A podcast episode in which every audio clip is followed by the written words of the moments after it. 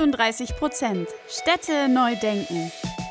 Der Podcast für Städte der Zukunft, nachhaltiges Bauen und fortschrittliches Denken.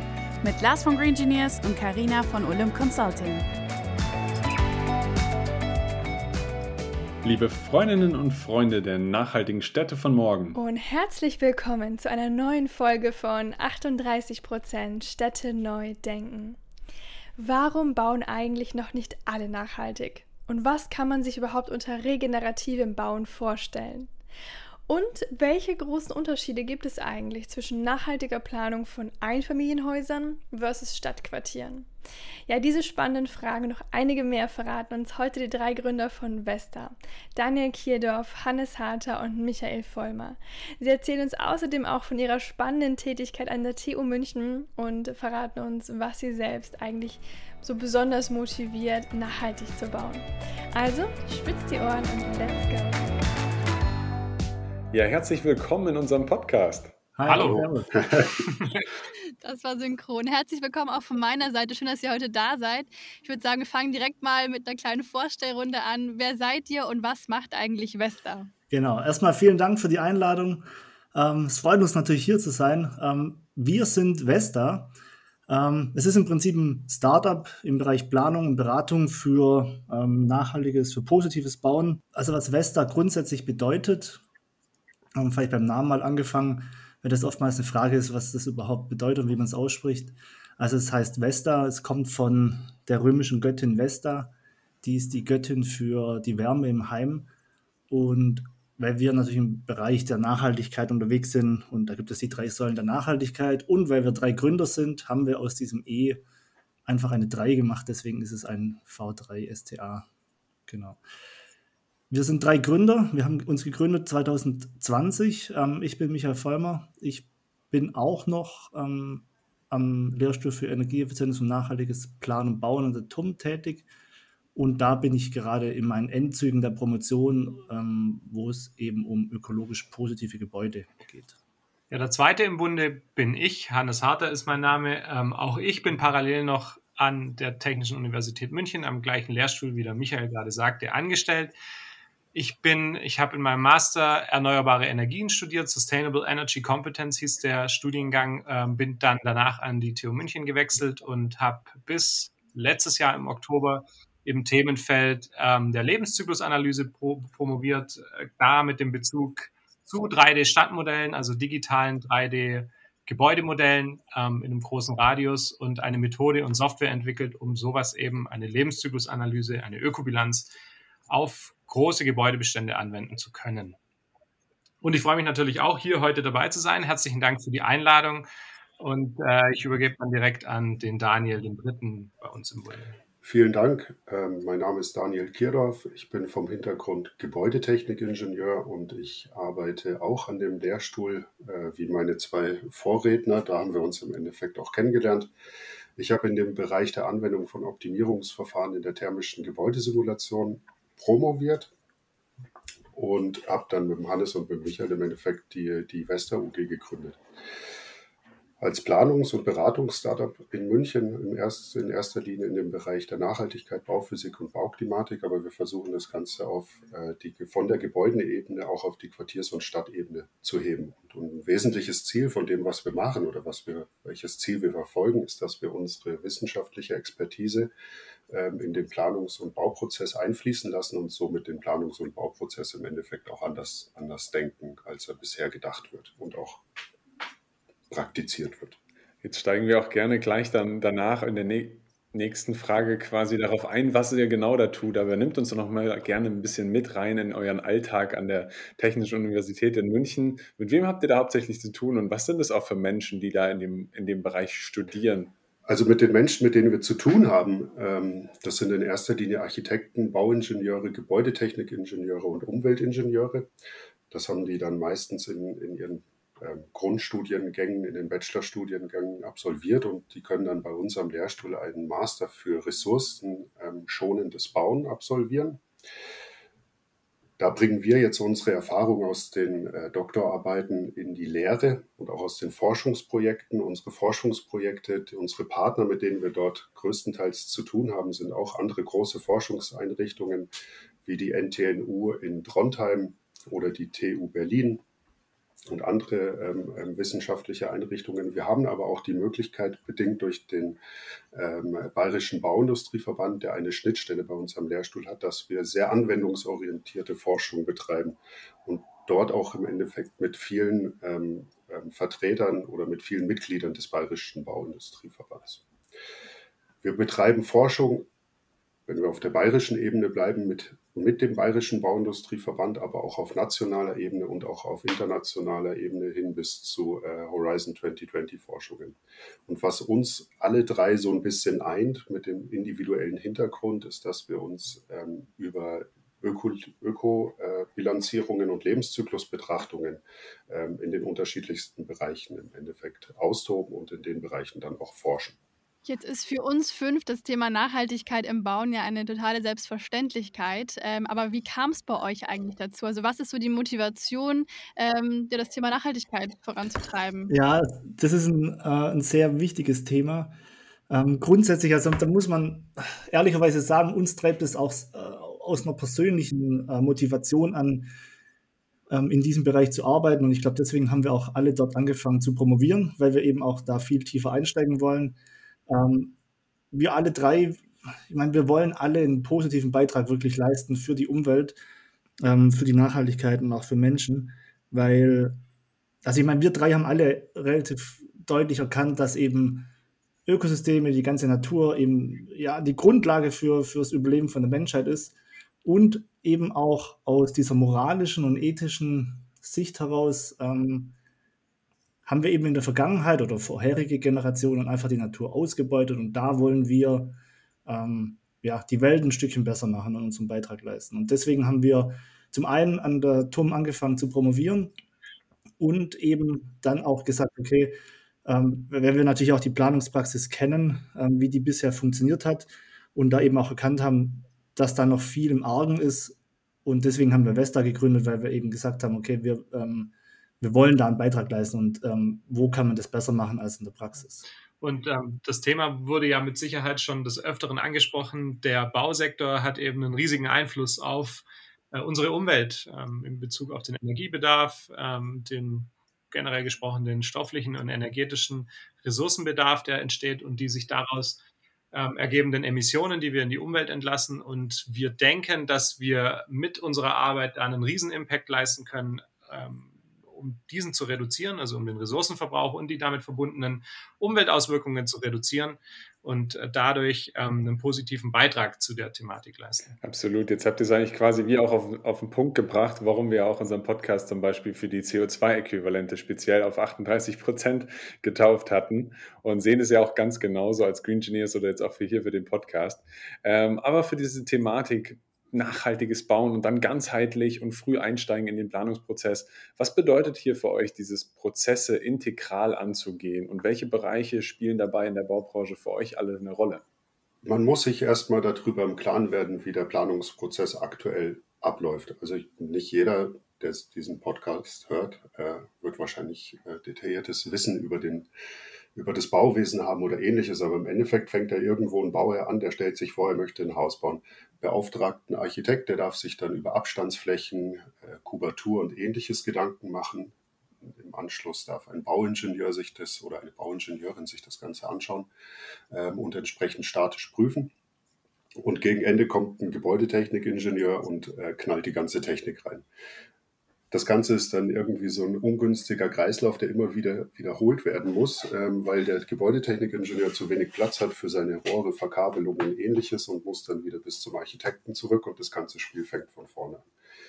Jeder bearbeitet im Endeffekt nur seinen individuellen Fachbereich und keiner sieht das ganze ähm, Objekt als, als äh, Herausforderung in dem Sinne.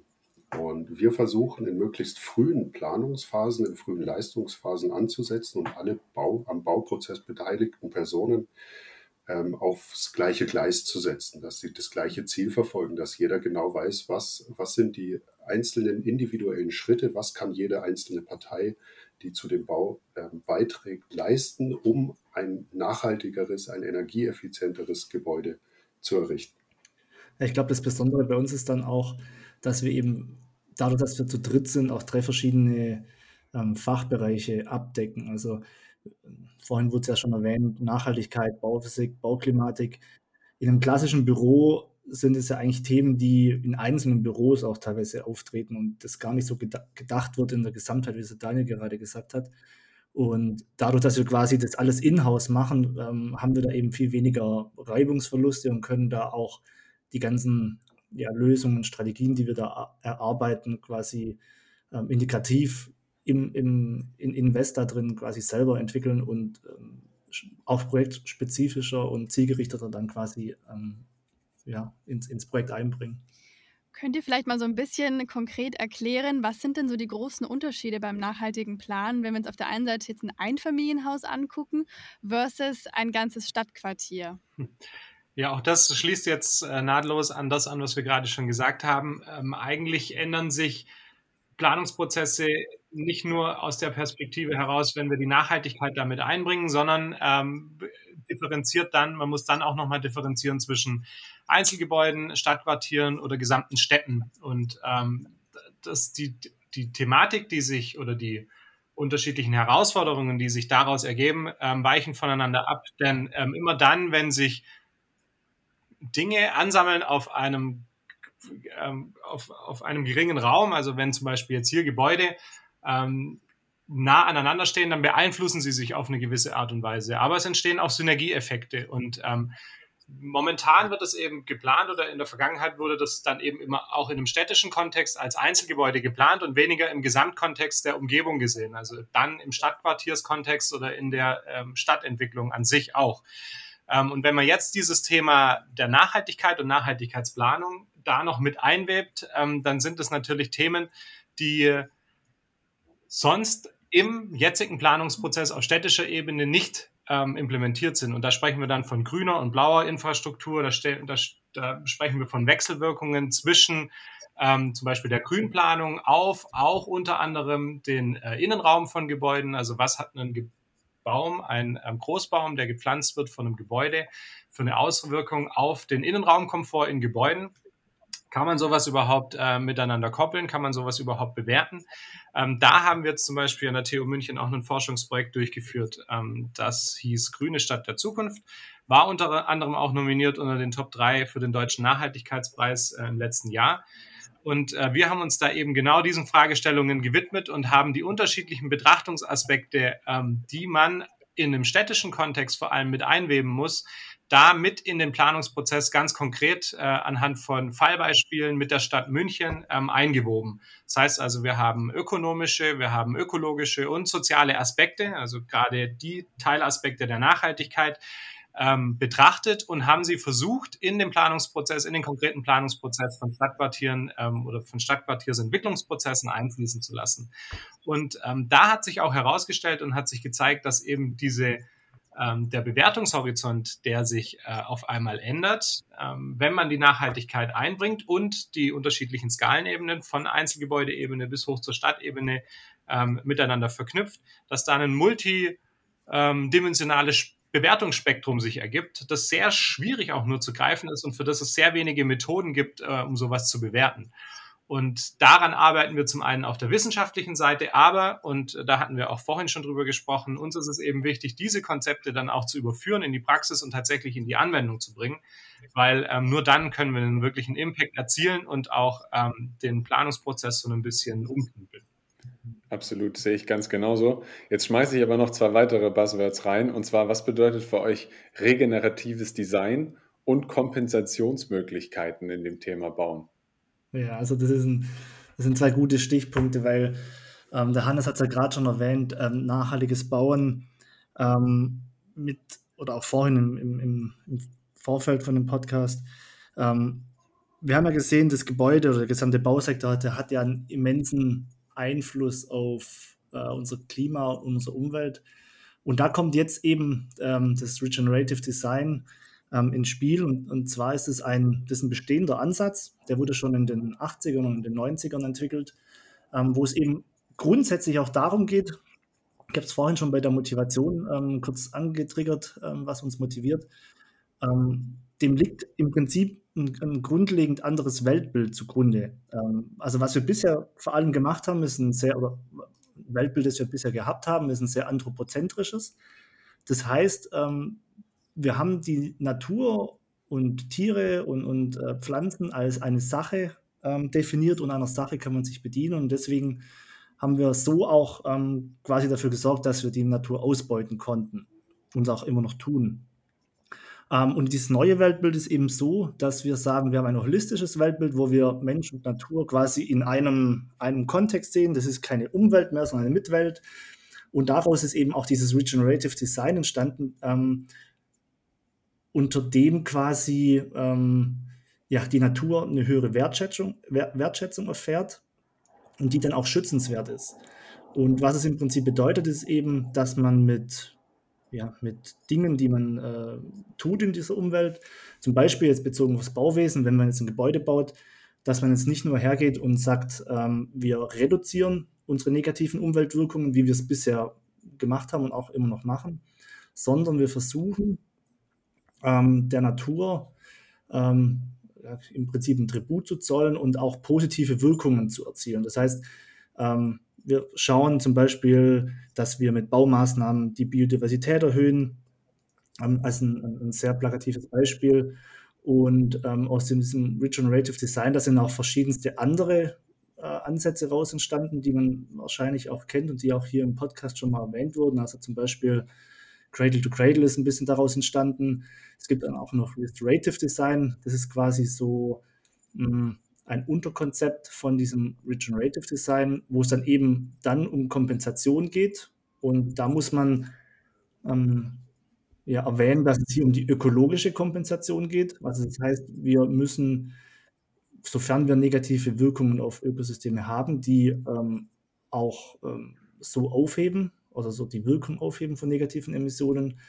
Das bedeutet konkret, dass wir ähm, Ökosysteme wiederherstellen müssen. Und ich sehe das ein bisschen als ein Problem. Wir haben jetzt gerade aktuell die Klimaneutralitätsdebatte in aller Munde. Und da ist es ein bisschen anders. Da wird zwar auch von, von Kompensation geredet, aber da ist es zum Beispiel möglich, dass ich durch ähm, erneuerbare Energien, die ich ins Netz einspeise, mir meine negativen Emissionen und negativen Wirkungen äh, bilanziell kompensiere. Ähm, das ist gut, ähm, das ist auch wichtig. Aber was man da halt beachten muss, ist, dass wir im Gebäude trotzdem immer noch Wirkungen haben auf Ökosysteme. Ähm, und die werden eben durch, also dem CO2-Teilchen ist es letztendlich egal, ob ich jetzt eine PV-Anlage auf dem Dach habe. Ähm, das geht trotzdem in die Umwelt und macht da seine Schäden. Also deswegen ist es da natürlich notwendig, dass wir auch auf einer ökologischen Ebene Schäden, die wir auch in der Vergangenheit ähm, ja, erzeugt haben, ähm, kompensieren und eben diese Lebensgrundlage wiederherstellen. Ja, komplett nachvollziehbar, was, was, was du erzählst. Ähm, aber was würdest du dann sagen oder was würdet ihr sagen? Woran liegt es letztendlich, dass noch, noch so viele auch nicht nachhaltig bauen? Für uns ist es ja alles selbstverständlich, wie wir schon jetzt mehrfach gesagt haben, aber doch machen es einige noch nicht. Und was glaubt ihr, sind da so die Gründe dafür? Hm. Ja, in, in erster Linie würde ich sagen, weil es einfach noch nicht zwingend baurechtlich erfordert ist, äh, nachhaltig zu bauen. Und auf der anderen Seite, und das greift so ein bisschen auf das, was der Michael gerade eben gesagt hatte und erwähnt hatte, dass ähm, die gesellschaftliche Akzeptanz dafür noch nicht angekommen ist, weil der Fokus beim Konsum und das, äh, würde ich sagen, lässt sich auch ausweiten auf ähm, den Konsum von Wohnraum beziehungsweise auf den Bau von Gebäuden lässt sich das spiegeln. Ähm, da wollen wir immer noch so günstig wie möglich konsumieren. Natürlich, wir wollen billigen und günstigen Wohnraum haben, wir wollen günstige Mieten zahlen und wir wollen günstig wohnen und ein günstiges Gebäude haben. Ähm, es kommt aber in dem Falle eben der Umwelt dann nicht unbedingt zugute. Also, es wird nicht baurechtlich, baurechtlich gefordert, die gesellschaftliche Akzeptanz in Bezug auf den Konsum ist da noch nicht da. Und ähm, die Kostenschraube, die äh, sich ansetzen lassen könnte und die jetzt auch diskutiert wird mit, den, mit der CO2-Bepreisung und den Umweltfolgekosten. Ähm, da sehen wir da noch ein sehr großes Nachholbedarf, weil ähm, im Koalitionsvertrag, soweit ich weiß, sind 60 Euro pro Tonne CO2-Äquivalente angesetzt. Ähm, in der momentanen Erklärung der Bundesregierung sind es noch 25 Euro pro Tonne.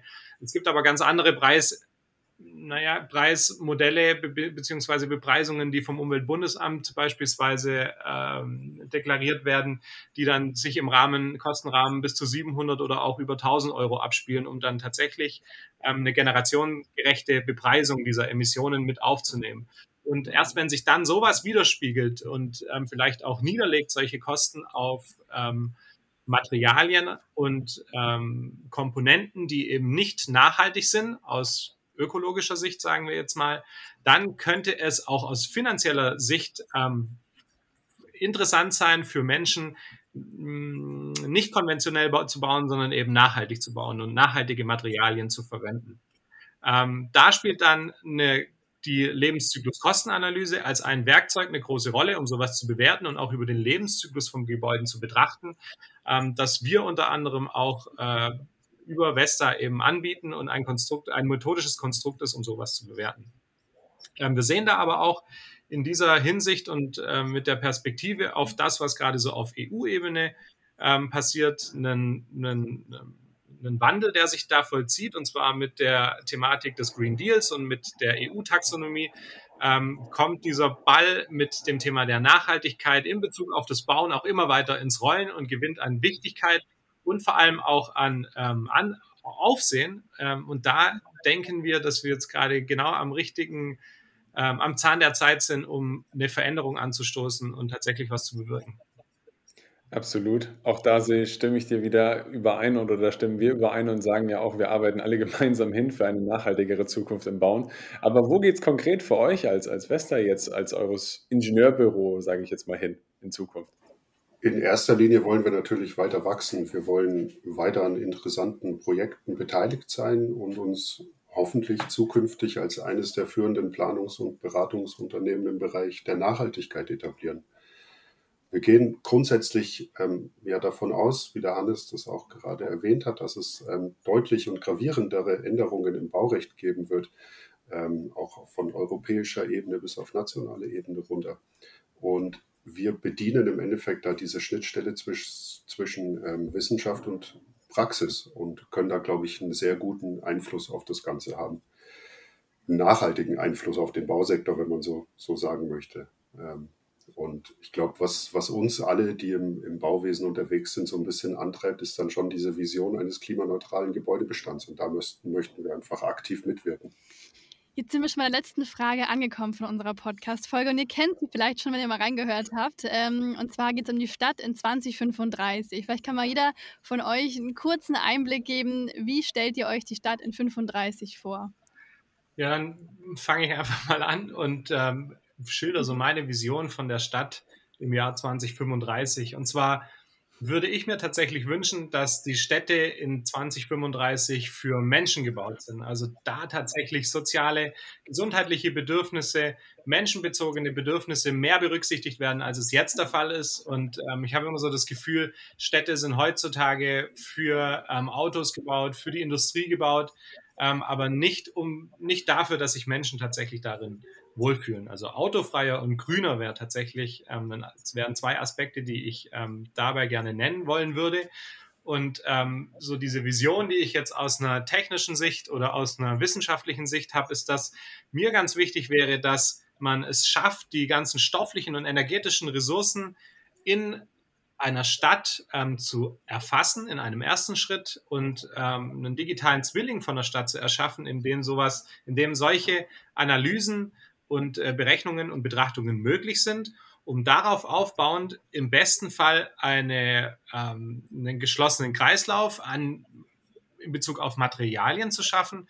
Das zum einen, aber zum anderen eben auch ähm, klare Strategien und Entwicklungsszenarien schafft, ähm, berechnet und analysiert und dann eben daraus ableitet, um einen Weg hin zur Klimaneutralität zu finden. Und ähm, so ein bisschen auch in Bezug auf meine äh, Promotion und diese Themen, mit denen ich mich beschäftigt habe, also der Analyse der ökologischen bzw. Ökobilanz auf Stadtebene, ähm, habe ich eben auch den Rahmen der, der, der Klimaneutralität der Stadt München bis zum Jahr 2035 untersucht und in Bezug auf Wohngebäude dann eben analysiert und berechnet und die Themen oder beziehungsweise die Ergebnisse, die sich daraus ableiten lassen, ähm, sind schon sehr bedrückend. Also wir, wir stehen vor einer riesigen Herausforderung, die wir meistern müssen.